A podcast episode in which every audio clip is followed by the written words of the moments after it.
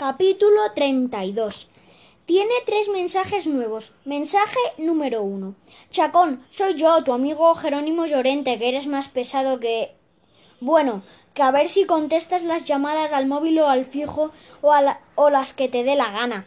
Y que a ver si nos vemos, que estoy un poco preocupado ya con este tema de los árbitros. ¿No crees que se ha salido un poco de madre la cosa?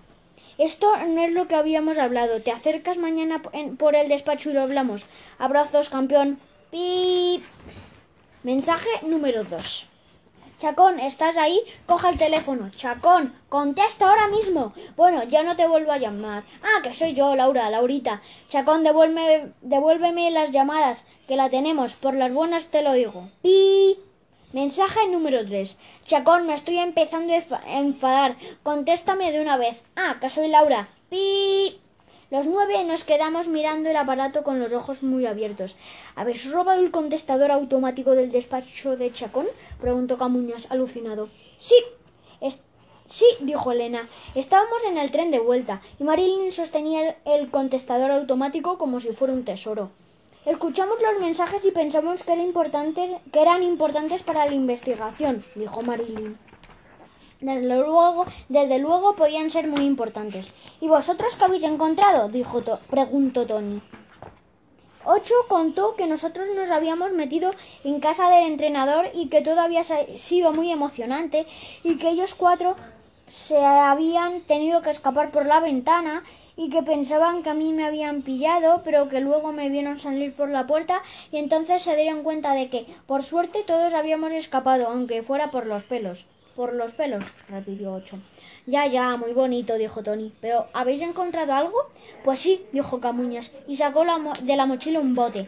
¿Qué es eso? preguntó Marilyn. Lee lo que pone aquí, dijo Camuñas. Tony se acercó al bote y leyó. Pastillas para dormir. ¿Y? preguntó Elena. Pues está clarísimo, dijo Tomeo. El principal sospechoso de dormir a los árbitros tiene un bote enorme de pastillas para dormir en su casa. Pues muy bien, hombre, dijo Tony. Hay un millón de personas que tienen pastillas para dormir como esas.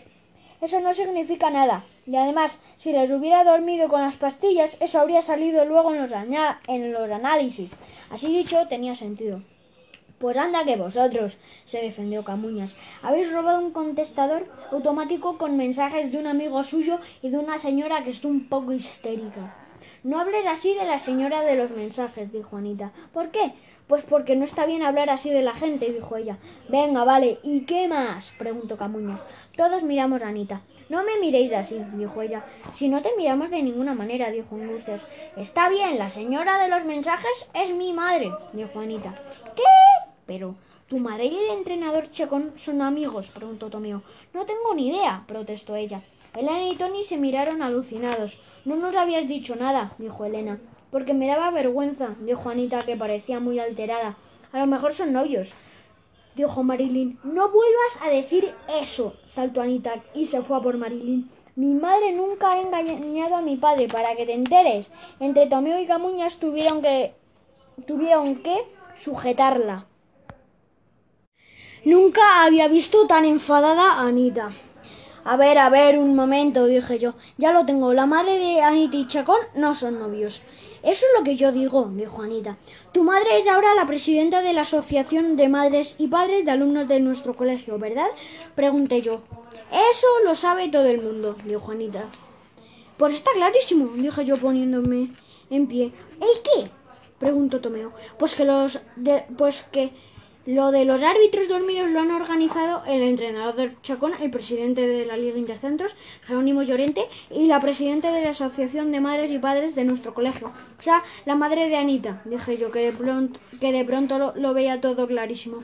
Es una conspiración a varios niveles, dijo Camuñas dándome la, re- la razón entusiasmado. Eh, eh, ¿Puedes explicarte, por favor? preguntó Elena. Eso, ¿puedes explicarte? preguntó Camuñas. Yo no sé si quiero oírlo, dijo Angustias.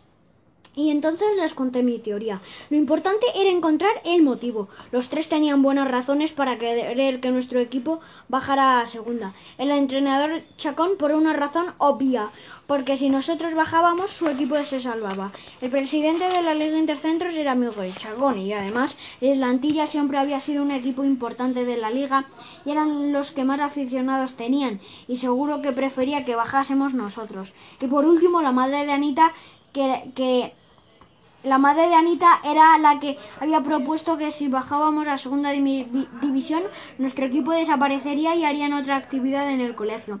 Los tres estaban unidos por una misma razón, querían que perdiésemos, y por eso han tramado lo de los árbitros dormidos, para así conseguir que nos perjudicasen los arbitrajes y que perdamos, dije.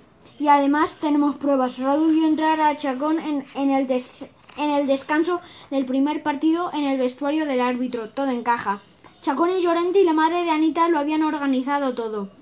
¿Pero cómo se han dormido a los árbitros? preguntó Marilyn. Eso todavía no lo sé. Dije. Camuña le enseñó su bote de pastillas para dormir, pero eso era demasiado fácil. Tenía que ser otra cosa. Y fuera lo que fuera, teníamos que averiguarlo.